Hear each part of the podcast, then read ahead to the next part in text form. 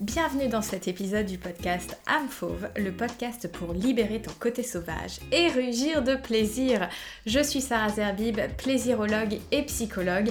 Avant de commencer, je t'invite à t'abonner au podcast et à laisser plein d'étoiles, de love, ton avis sur la plateforme sur laquelle tu m'écoutes, que ce soit iTunes, Spotify, Deezer, etc. Plus le podcast reçoit du love et plus la plateforme le montrera à d'autres utilisateurs et utilisatrices. Merci.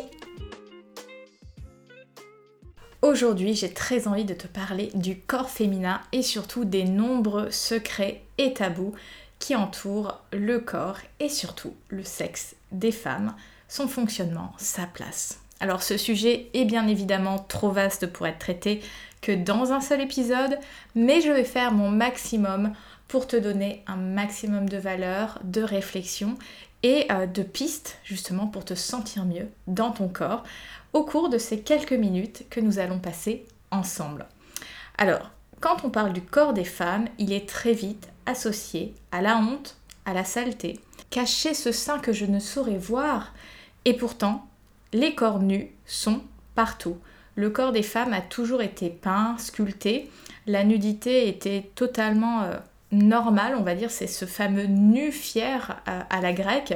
D'ailleurs, je partage souvent cette anecdote de la chapelle Sixtine où, à la base, alors je ne sais pas si tu visualises la fresque, mais si tu ne la visualises pas, je t'invite à regarder sur un moteur de recherche pour euh, te, t'en faire une idée.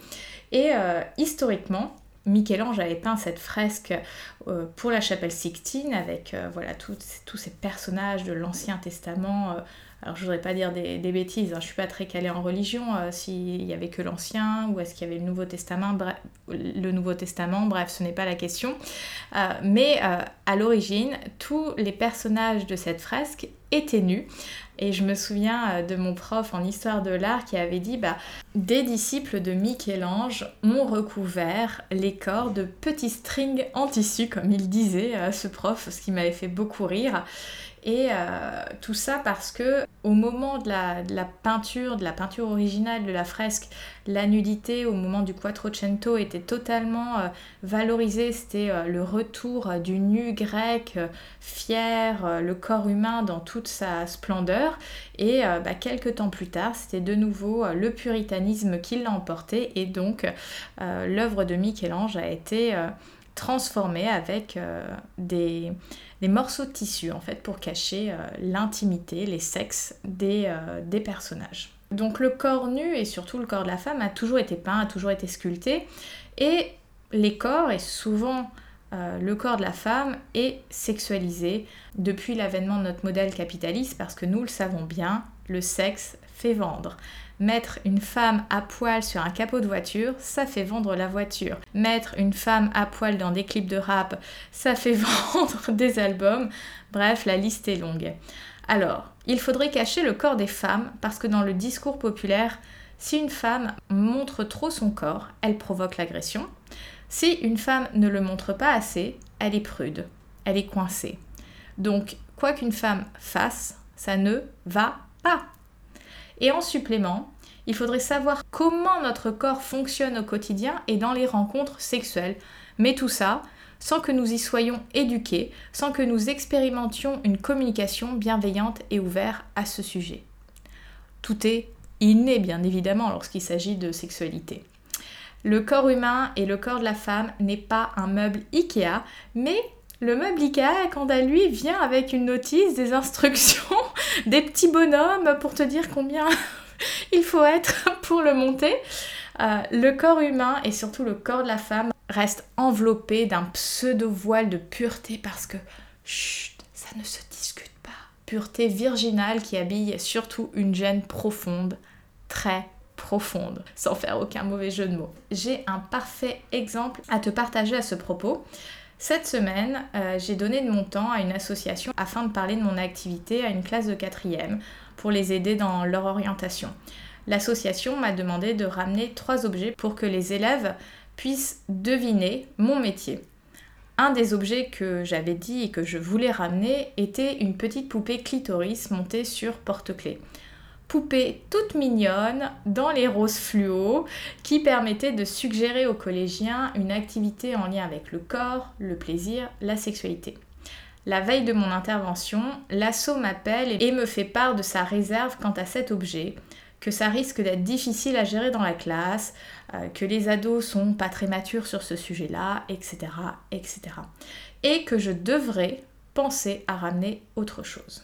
J'ai fait part évidemment de mon point de vue, vous me connaissez, je n'ai pas ma langue dans ma poche quand il s'agit de ces sujets-là, que c'est justement parce qu'il y a un manque cruel de connaissances que ça les gêne. Une poupée clitoris n'est pas plus effrayante qu'une poupée de requin ou même une poupée d'un coronavirus comme il y en a eu pendant le, le Covid, etc., etc. Le clitoris fait partie du corps, un point, c'est tout. J'avais l'impression que le clitoris était Voldemort, pour les personnes qui connaissent Harry Potter celui dont on ne doit pas prononcer le nom. Finalement, je suis restée sur ma poupée clitoris et l'ai présentée aux collégiens. Alors oui, il y a eu un peu de gêne, mais il y a surtout eu des réactions soit de dégoût, soit de curiosité, soit tout simplement pas de réaction, on ne sait pas ce que c'est. Seules deux personnes sur la classe savaient de quoi il s'agissait. Deux personnes sur une classe. La connaissance et l'éducation, quel que soit le sujet, sont source de pouvoir, de liberté et surtout d'affranchissement. Comment être des êtres humains libres, conscients et heureux sans connaître le vaisseau, ce corps que nous habitons? Bref, le corps de la femme a depuis très longtemps été considéré comme impur, surtout avec les menstruations. Le sang, hein, toi-même tu sais, c'est sale. Le phénomène cyclique présent naturellement chez la femme donc euh, son cycle menstruel, était dénigré parce que instable. Pas étonnant que les femmes loupent la mayonnaise ou ne puissent pas exercer certains métiers du fait de l'inconsistance de leur corps. Elles ne sont pas fiables, elles sont cycliques. On ne peut pas leur faire confiance en fait. On ne peut pas faire confiance à leur corps. En résumé, le corps des femmes a toujours été un grand sujet, si ce n'est le sujet qui anime le plus les passions et fait couler toujours beaucoup d'encre, comme ces dernières semaines, voire même ces derniers jours aux USA, où nous sommes encore à défendre le droit à l'avortement, avec des hommes voulant prendre des décisions qui ne concernent pas leur corps. On s'intéresse au corps des femmes tout en disant de lui qu'il est mystérieux. Et nous, nous avalons tout ça. Que c'est parce qu'il est beau qu'il regorge de mystère, alors qu'en réalité, cela dit tout le contraire l'espace était un mystère, les planètes, le système solaire était un mystère, et nous sommes capables de voir ce qui se passe à des années-lumière. Mais la représentation et la schématisation complète du clitoris ne datent que de 2005. 2005 C'était il n'y a même pas 20 ans. En résumé, nous ne sommes qu'au début de cette merveilleuse connaissance du corps de la femme et surtout de sa sexualité. Et bien sûr, lorsque quelque chose est nouveau, il y a de la résistance, il y a de l'inconfort. Le mot clitoris fait rougir, mais celui qui fait encore plus rougir, j'ai l'impression, c'est le mot vulve. Les femmes ont une vulve, c'est le terme pour désigner le sexe féminin. Mais lorsqu'on dit le mot vulve, on dirait que nous prononçons un gros mot alors que les chattes, les minous, les schnecks, les nénettes et autres foufounes ne semblent pas trop dérangés. Personne n'est gêné d'appeler un nez un nez, une oreille une oreille. Pourquoi pour la vulve, ça serait différent. Comme je le disais, le savoir et la connaissance sont source de pouvoir et de liberté. Utiliser les mots justes, entre guillemets scientifiques, permettent aussi de nommer les choses, notamment les parties du corps, sans y ajouter l'étiquette d'infantilisation, de sexisme ou autre. Freud, alors là je vais dire un truc sympa sur Freud, était le premier à dire qu'il était nécessaire de favoriser les mots médicaux en quelque sorte pour désigner les parties du corps. En effet, cela permet de dire les choses clairement, être audible et compréhensible, et puis de sortir de la peur du mot. Dès lors que nous n'utilisons pas un mot parce qu'il nous gêne, il va prendre encore plus de place dans notre langage non verbal. Les non-dits sont toujours terribles. Donc appelons une vulve une vulve. Mais pourquoi l'anatomie féminine intéresse si peu les scientifiques? Pourquoi le corps des femmes reste un mystère? Parce que contrairement aux hommes, le sexe féminin est moins visible. De l'extérieur, le sexe d'une femme présente le monde Vénus avec pilosité, si pilosité, et la vulve, notamment avec les lèvres, internes et externes, si celles-ci sont plus grandes. D'ailleurs, as-tu déjà pris le temps de regarder ta vulve dans le miroir? Sais-tu à quoi ressemble ton corps en bas? Très souvent, nous allons éviter de regarder notre sexe, alors que les hommes passent leur vie à le voir, que ça soit en étant aux toilettes, que ça soit sous la douche. Alors oui, évidemment, leur sexe est visible, sans se mettre les jambes écartées face à un miroir. Ils passent aussi une bonne partie de leur vie à le toucher, à le remettre en place dans leurs pantalons. Bref, alors qu'une femme, elle passe sa vie à l'ignorer et surtout à croiser les jambes. Il n'y a rien à voir passer votre chemin. Aimer son corps implique de regarder son corps. Tout son corps. Ta vulve fait partie de ton corps. Elle est unique. Chaque femme est différente là-dessus. Forme, couleur, longueur de lèvres, pilosité. Ce n'est ni moche ni beau. C'est la nature. Est-ce que quand tu regardes un arbre, tu te dis Oh là là, cette branche elle est dégueu? Non, cela ne nous vient même pas à l'esprit parce que la nature fait ce qu'elle sait faire de mieux. Pourquoi serait-ce différent avec nos corps? Oui, le sexe féminin, la vulve, est à l'intérieur. Mais parce que c'est à l'intérieur, c'est moins intéressant? Oui, le sexe féminin, à part la vulve qu'on voit de l'extérieur, tout le reste est situé en intérieur. Mais parce que c'est à l'intérieur, c'est moins intéressant? Je veux dire, le cœur, euh, il est aussi bien bien à l'intérieur et ça fait bien longtemps qu'on sait comment il fonctionne. Pourquoi ce serait différent avec euh, l'anatomie du clitoris? Alors, je vais revenir sur Freud parce que euh, il y a une phrase qu'il a dit, enfin c'est pas la seule phrase qu'il a dit, mais c'est une phrase qui continue tellement de pourrir la vie des femmes aujourd'hui que je ne peux pas ne pas la mentionner. Alors, Freud a dit que les femmes qui jouissaient par le clitoris étaient immatures.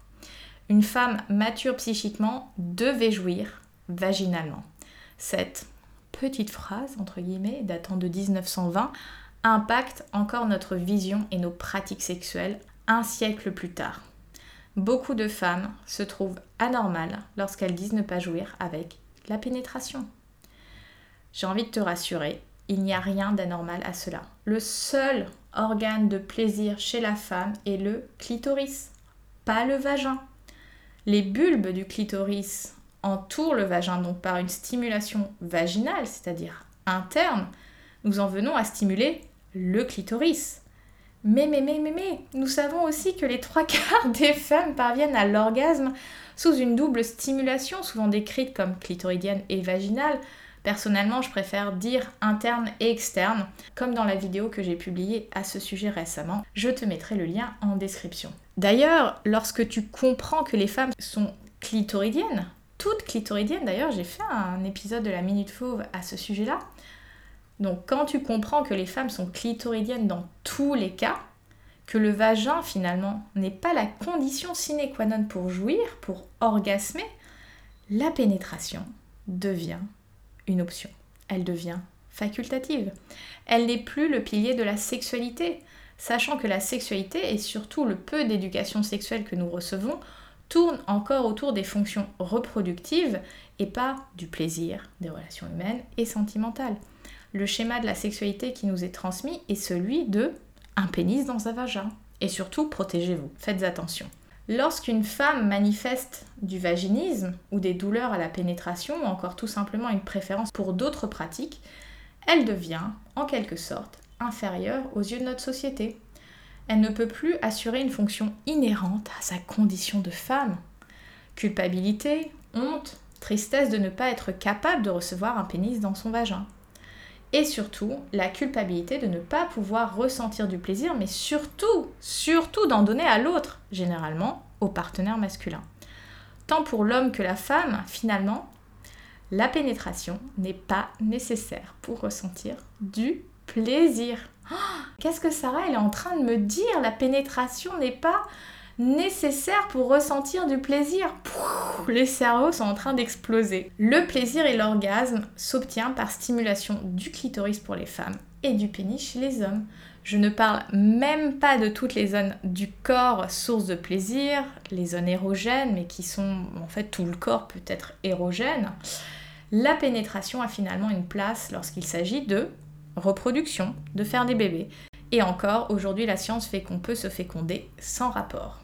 Dans cet épisode, je veux vraiment te faire passer ce message. Ton corps est parfait, ton sexe est parfait, ta vulve est parfaite. Il ne te manque rien pour vivre une vie intime qui est source de plaisir.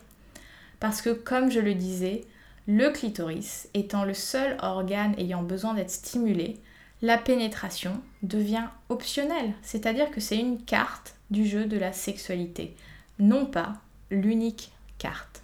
Dès lors, les préliminaires ne sont plus des préliminaires, ils deviennent du sexe à part entière, car je le rappelle, préliminaire signifie qui prépare à quelque chose de plus important. Mais là, aujourd'hui, tu comprends qu'elle n'est pas plus importante que le reste, la pénétration. C'est pour cela que, à titre personnel, ça fait un moment que je n'utilise plus le mot préliminaire dans mon langage, ni celui de âme fauve. Je parle de sexe, de jeu intime, parce qu'il s'agit de ça en vérité, de jeux, de jeux intimes entre partenaires consentants qui veulent se faire du bien, prendre du plaisir. Il n'y a pas de vrai sexe, sous-entendant pénétratif, pénis-vagin. Il y a du sexe et la pénétration peut être une carte que l'on joue. Une séance de sexe sans pénétration est tout aussi satisfaisante et tout aussi valable qu'une séance de sexe avec pénétration. Nos corps ressentent du plaisir, traversent un orgasme, point. C'est notre mental qui vient ensuite nous raconter l'histoire que, oh, quand même, tu n'es pas allé jusqu'au bout. Bon, entre nous, tu sais que c'était pas vraiment du sexe. C'est de ça dont il est question lorsqu'on parle de se déconstruire. C'est sortir des schémas préétablis qu'on nous a transmis qui en fait ne reposent que sur des croyances, des tabous, des règles parfois religieuses. Le corps, lui, ne mange jamais. Contrairement à notre mental, à notre ego, celui que je surnomme parfois la belle-mère de Cendrillon qui nous en fait voir des vertes et des pas mûres, nous enferme dans des tours, nous exploite, il veut nous faire croire que nous ne sommes pas une vraie femme si nous ne pratiquons pas du sexe pénétratif. Tu n'es pas obligé de croire à cette histoire. Le plaisir est du plaisir, l'orgasme est un orgasme. Plus tu iras à la rencontre de ton corps seul, plus tu pourras le comprendre, l'appréhender, l'utiliser et surtout le partager. Parce que ce que je constate aussi, c'est qu'il y a une gêne dans l'intimité de dire aux hommes comment nous voulons être touchés, caressés, surtout au niveau de notre vulve. Souvent, la pensée qui vient prendre toute la place si notre partenaire descend nous faire un cunilingus ou alors nous regarder au niveau de notre zone intime, c'est oh là là, j'espère qu'il ne va pas trouver mon sexe moche, j'espère qu'il ne va pas trouver mon odeur bizarre. Et puis le mec se met au travail, entre guillemets, et parfois c'est gênant, tu ne ressens pas particulièrement de plaisir. Parfois tu as l'impression qu'il cherche ton clitoris comme euh, tu cherchais où est Charlie dans la bande dessinée il loupe le truc à des kilomètres. Il essaie aussi parfois de, je sais pas, monter une mayonnaise ou que sais-je encore. Comment enseigner à l'autre la manière de toucher notre corps si nous ne connaissons pas notre propre corps? Alors oui, bien sûr, parfois l'autre peut nous surprendre et nous faire ressentir des sensations. C'est la beauté de la découverte, du jeu intime, la curiosité à l'intimité. Parfois l'autre peut nous faire expérimenter quelque chose, je pense au squirting par exemple. Alors je traduis squirting, c'est l'éjaculation féminine, euh, la femme fontaine pour celles qui ne connaissent pas le mot anglais. D'ailleurs, pourquoi depuis quelques années le mot squirting a remplacé l'expression femme fontaine? Je ne sais pas. Je vais regarder et essayer de trouver une réponse.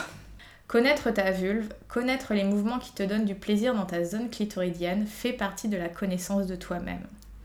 Ton sexe fait partie de toi et mérite ton attention temps et ton écoute. Mais très souvent, nous ne le conceptualisons pas, nous ne l'habitons pas. Et c'est parfois pour cela que des femmes ne ressentent pas de désir ou ne sont pas connectées à leur libido, parce que nous n'enseignons pas cette connaissance du corps sexué et sexuel. L'OMS a inclus la sexualité dans les piliers d'une vie en bonne santé. Alors après il y a le sujet des personnes asexuelles, mais c'est pas le sujet aujourd'hui. Euh, mais en tout cas, la santé sexuelle et la sexualité font partie du bien-être général, du prendre soin de soi. Qui n'a jamais eu une petite séance masturbatoire avant de dormir ou avant un examen, un entretien qui nous stressait? Je trouve que la masturbation est totalement un pilier du self-care, du prendre soin de soi, pour le plaisir qu'on en retire, mais pour aussi tous les impacts sur le corps et sa régulation. Alors je t'invite, si tu es une femme, à partir à la découverte de ton corps et de ta vulve, d'aller explorer les plaisirs que ta peau peut te procurer en cet endroit. Et si tu es un homme et que tu m'écoutes, je t'invite à être à l'écoute de ta partenaire, de l'inviter à te guider, à explorer avec elle. Et surtout, je le rappelle, on ne force jamais à la pénétration. Le sexe oral, c'est du sexe. Le sexe avec les mains, c'est du sexe. On se détend et surtout, on s'autorise à prendre du plaisir parce que c'est ça qu'on veut vivre. Une vie avec du plaisir. Voilà ce que je souhaitais partager avec toi aujourd'hui. J'espère que cette émission t'a plu. D'ailleurs, si cet épisode t'a plu, je t'invite à screenshotter, à euh, te prendre en photo en écoutant euh, cette émission et à me taguer sur les réseaux sociaux.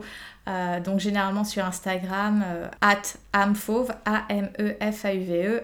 Instagram, comme tu le sais, c'est l'espace où je connecte le plus avec les personnes qui me suivent. Tu peux m'écrire là-bas, tu peux me poser des questions euh, en MP, il n'y a aucun problème pour ça et je poste quasiment tous les jours pour justement te faire vivre une vie en version fauve. Et euh, si tu as envie d'en savoir plus sur la méthode fauve, les accompagnements que je te propose, euh, que tu as envie de travailler cette relation à ton corps pour justement te sentir plus libre, plus vibrante, plus épanouie, je te laisse un lien pour réserver ton appel de découverte avec moi. Je te souhaite une excellente journée et te laisse avec mon slogan préféré, libère ta version fauve et rugis de plaisir. À bientôt